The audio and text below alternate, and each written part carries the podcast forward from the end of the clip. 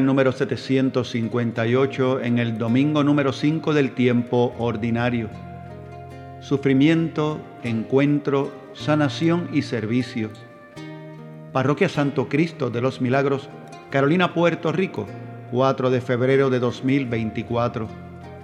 Grabada en la celebración eucarística dominical en nuestro santuario, el sábado 3 a las 6 de la tarde. Celebrante este servidor, el padre Néstor Yulfo Hoffman. Las lecturas de este domingo fueron del libro de Job capítulo 7 versículos 1 al 7, de la primera carta a los Corintios capítulo 9 versículos 16 al 23 y del Evangelio de San Marcos capítulo 1 versículos 29 al 39. Escuchemos con atención la homilía. Lectura del libro de Job. Job habló diciendo, ¿no es acaso milicia la vida del hombre sobre la tierra y sus días como los de un jornalero? Como el esclavo suspira por la sombra, como el jornalero aguarda su salario. Mi herencia han sido meses baldíos, me han asignado noches de fatiga al acostarme pienso, ¿cuándo me levantaré? Se me hace eterna la noche y me harto de dar vueltas hasta, hasta el alba. Corren mis días más que la lanzadera, se van consumiendo faltos de esperanza. Recuerda que mi vida es un soplo, que mis ojos no verán más la dicha. Palabra de Dios. Alabad al Señor que sana los corazones destrozados.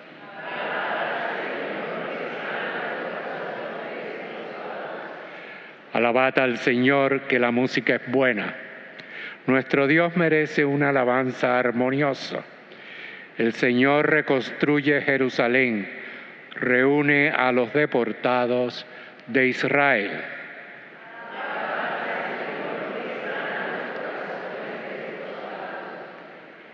Él sana los corazones destrozados, venda sus heridas, cuenta el número de las estrellas, a cada una la llama por su nombre.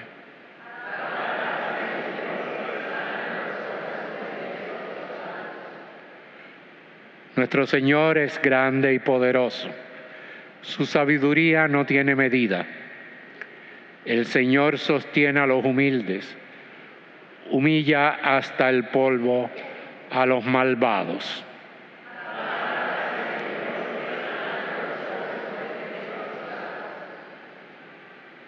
Lectura de la primera carta del apóstol San Pablo a los Corintios. Hermanos, el hecho de predicar no es para mí motivo de orgullo. No tengo más remedio. Y hay de mí si no anuncio el Evangelio. Si yo lo hiciera por mi propio gusto, eso mismo sería mi paga. Pero si lo hago a pesar mío, es que me han encargado este oficio. Entonces, ¿cuál es la paga?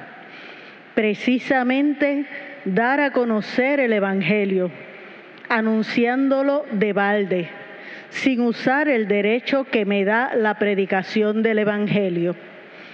Porque siendo libre como soy, me he hecho esclavo de todos para ganar a los más posibles. Me he hecho débil con los débiles para ganar a los débiles. Me he hecho todo para todos para ganar, sea como sea, a algunos. Y todo lo hago por causa del Evangelio, para participar yo también de sus bienes. Palabra de Dios.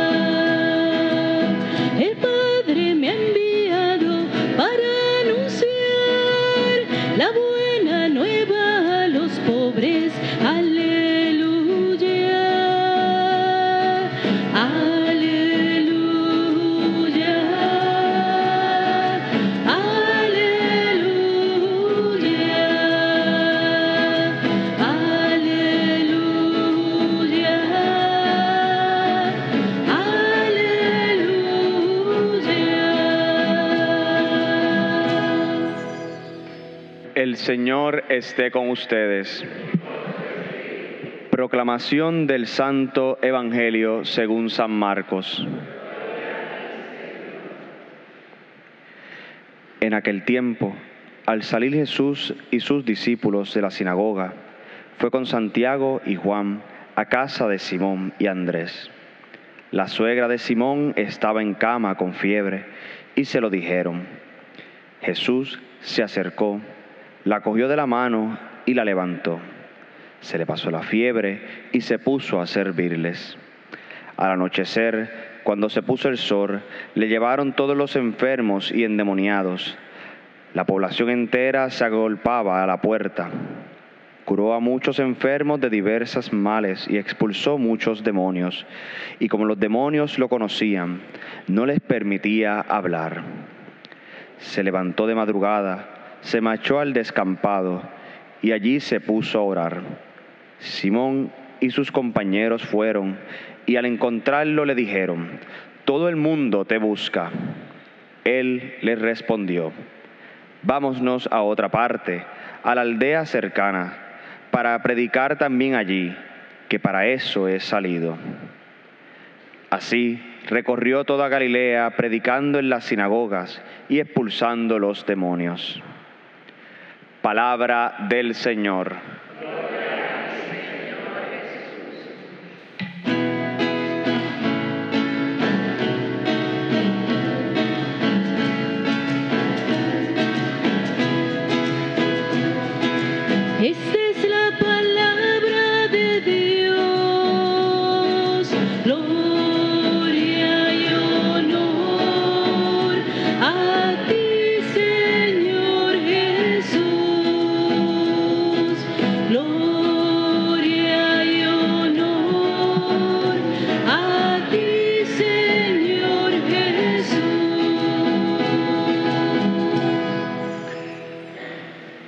Saludamos a los hermanos y hermanas que escuchan nuestro podcast Homilía Dominical y que este será que se graba en vivo en nuestra comunidad parroquial del Santo Cristo de los Milagros y esta es su edición número 758. Eh, y aquí estamos, celebrando la Eucaristía como cada domingo, encontrándonos con el Señor Jesús y con su palabra.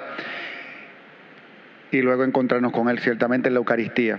Eh, Mientras se leía la primera lectura, eh, si usted la escuchaba con detenimiento, eh, casi casi podía terminar deprimido. Así le pasó a Filiberto mientras leía. Empezó como que con mucho ánimo, pero ya al final estaba como cansado. Y es que la lectura es una lectura pesada eh, del libro de Job. Porque el libro de Job, de hecho, es un libro pesado, es un libro muy duro.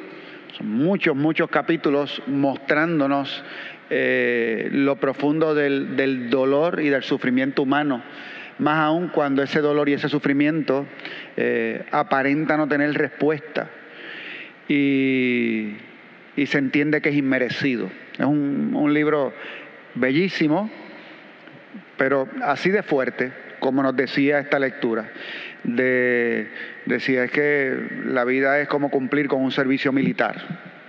Y entonces explicaba lo que era eso. Esto es, estamos todo el tiempo aquí como el jornalero, esperando el jornal, esperando que llegue eh, algo. Y después hablaba de sus ansiedades y sus dolencias y a fin de cuentas dice, ya en mi vida no habrá eh, consuelo. dura, dura, dura esa lectura. Entonces nos podemos preguntar por qué en el domingo, el día del Señor, este día donde nosotros con tanta alegría nos encontramos con Jesús, nos proponen una lectura así. Eh, pero luego Vamos al Salmo. Y el Salmo eh, ciertamente eh, nos dice, eh, alaben al Señor que sana los corazones destrozados. Oye, qué lindo. Alaba al Señor que, que sana los corazones destrozados. Nos pide incluso que cantemos al coro. Alaba al Señor que la música es buena nuestro Dios merece una alabanza armoniosa. El Señor reconstruye Jerusalén, reúne a los deportados de Israel. Sana los corazones destrozados, venda sus heridas, cuenta el número de las estrellas y a cada una le llama por su nombre. Quiero que tengamos en cuenta lo siguiente. ciertamente es un responsorio hermoso, el Señor sana, pero tiene que darse cuenta de cómo llegó el corazón que sanó el Señor. Llegó destrozado. Y, y esta parte a veces no la tenemos clara. Sabemos que el Señor sana, pero el corazón llega destrozado. Y esa experiencia es la que es complicada, la del corazón destrozado. Que de hecho cuando vamos al Evangelio lo vemos, lo vemos en la suegra de Pedro. Lo vemos de hecho en Pedro mismo que, que está ansioso por lo que le está pasando a su suegra. Lo vemos en la cantidad de enfermos que llevan a Jesús. Todavía más, este sufrimiento y este dolor aparece también en la carta a los Corintios cuando San Pablo dice que en su ministerio de predicar el Evangelio se hizo todo de todos.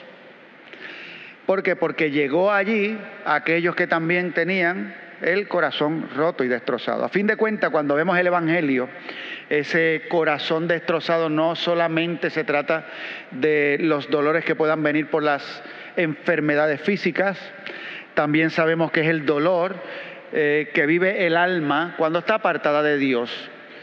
Eh, de ahí que se nos hable de los endemoniados, aquellos que en su vida hay algo que les aparta de Dios.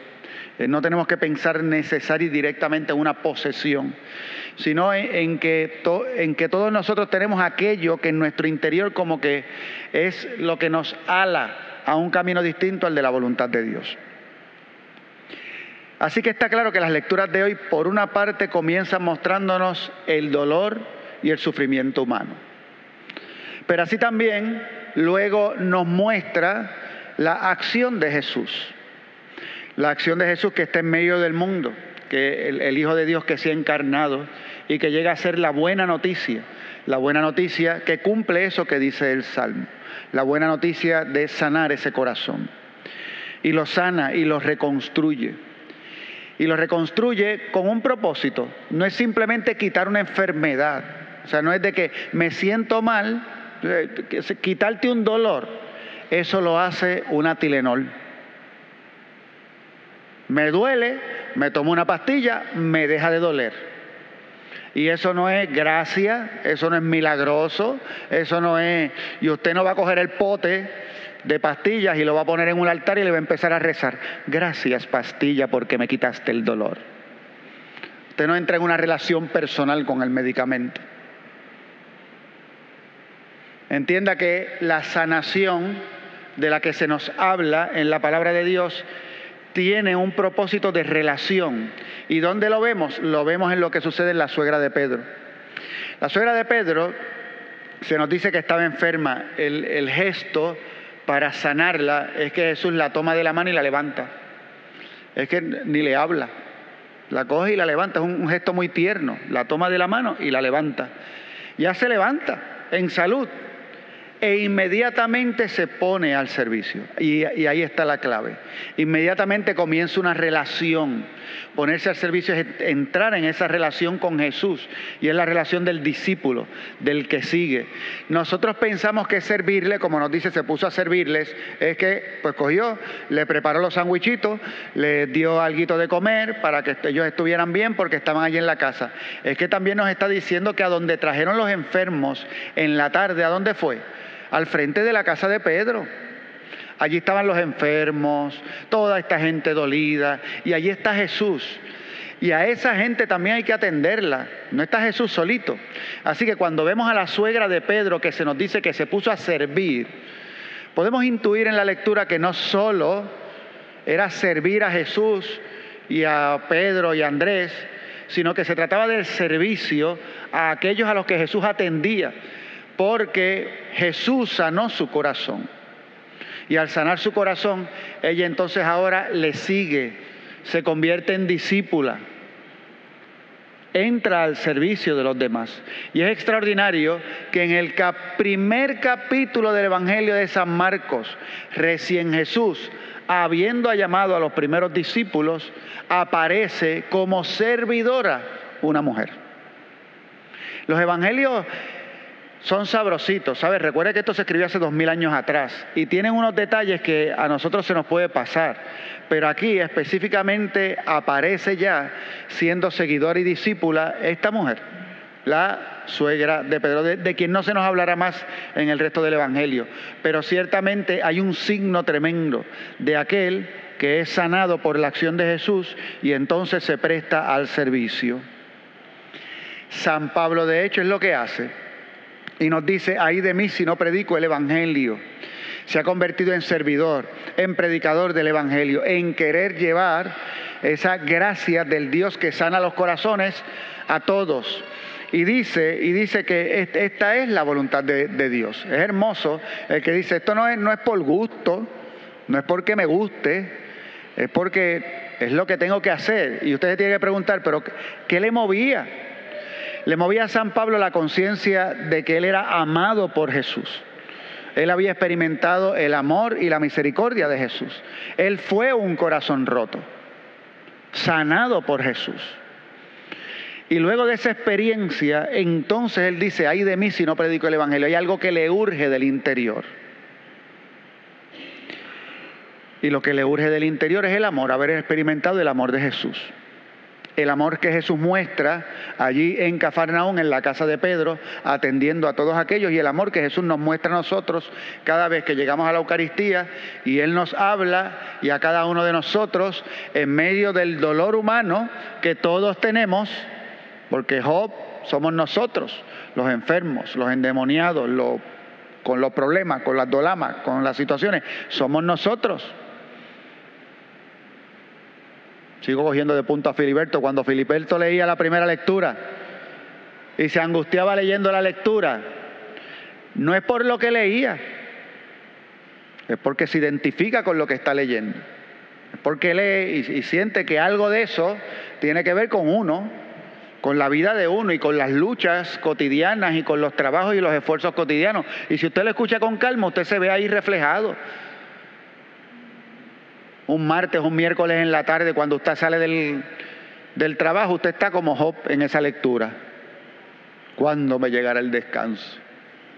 Está igual, está con, con, las situaciones de la vida que usted carga y con, con esas dolamas. Y entonces el Señor ahí siempre, siempre, siempre llega a nosotros con la buena noticia de vengan a mí todos los que están cansados y en mí encontrarán descanso. Vengan a mí todos los que están agobiados. Y yo he descubierto que si hay un lugar hermoso para descansar, es la Eucaristía, es la misa. Por eso algunos de ustedes se duermen mientras yo predico. Porque es un lugar extraordinario para descansar. Usted se pregunta, ¿pero qué es? Nosotros pensamos, ay Dios mío, es que yo llego y me da un sueño. Eh, digo, uno está cansado, el peso del día le cae, uno llega en la noche a la Eucaristía con el peso del día. Es verdad. Pero también tenemos que recordar que lugares que provocan inquietud no permiten el descanso. Métase en un lugar donde hay tensión y pelea a ver si usted se puede dormir. No, usted, para dormir tendría que estar de verdad reventado del cansancio, que no importa lo que pasa a su alrededor, usted se duerme. Pero si, está, si usted llega a un lugar que le inspira paz, Usted entonces tiene que pelear con el sueño. No lo coja de excusa, ¿sabe?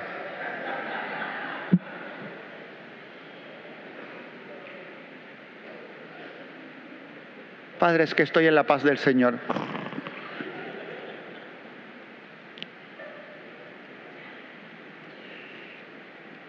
San Pablo en la carta a los Corintios lo que nos muestra es que el amor de Jesús ha hecho que Él se convierta en otro Cristo.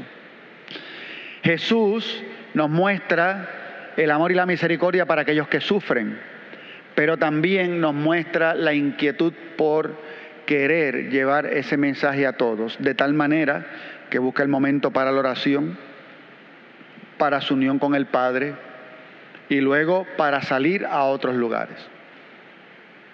No nos podemos quedar aquí, tenemos que ir a otros lugares. Y eso también eh, es una realidad dura del Evangelio. ¿En qué sentido? En que pues, un día le trajeron a Jesús muchos enfermos. Al otro día le trajeron muchos enfermos y ya Jesús no estaba ahí. Entonces, no todos los enfermos fueron curados. Y aún así tenemos que reconocer que encontrarnos con Jesús, aunque tal vez una dolencia no sea sanada, en Él encontramos nuestra paz y nuestra fortaleza. Sana los corazones destrozados. No se trata solamente de la enfermedad física, sana el corazón, sana nuestra división con Dios, de tal manera que podamos estar unidos a Él y que una vez sanados podamos entonces ser discípulos y seguirle. Y siguiéndole seamos capaces de servir como Él sirvió, como lo hizo San Pablo. Le pedimos por lo tanto al Padre Bueno esos dones de los que la palabra de Dios nos, habla hoy. Que sane nuestro corazón herido.